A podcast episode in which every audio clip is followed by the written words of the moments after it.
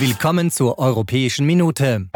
Eine intensive Plenarwoche steht dem Europäischen Parlament nächste Woche in Straßburg bevor. Es wird debattiert und abgestimmt. Wir packen eine Auswahl an aktuellen Themen in eine Minute.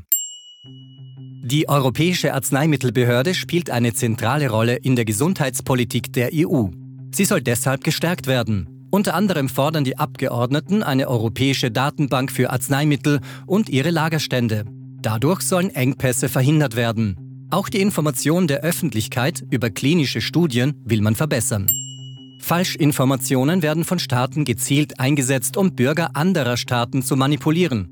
Das Parlament will diese Desinformation stärker bekämpfen und strengere Sanktionen dafür androhen. Mehr Geld für die speziell dafür eingerichtete Stratcom Taskforce soll dabei helfen. Auch die Koordination zwischen EU-Ländern möchte man verbessern.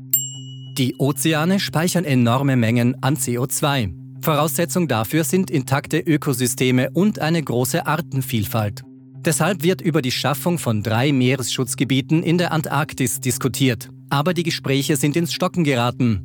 Die Abgeordneten fordern deshalb ein aktiveres Vorgehen der gesamten EU. Slowenien übernimmt im zweiten Halbjahr 2021 die Ratspräsidentschaft der EU. Als Priorität hat man sich die rechtzeitige Umsetzung eines neuen Konjunkturpakets gesetzt. Außerdem soll die Rechtsstaatlichkeit thematisiert und in der gesamten EU gefördert werden. Das war die Europäische Minute, eine Sendung des Europäischen Parlaments. Wir wünschen einen schönen Tag.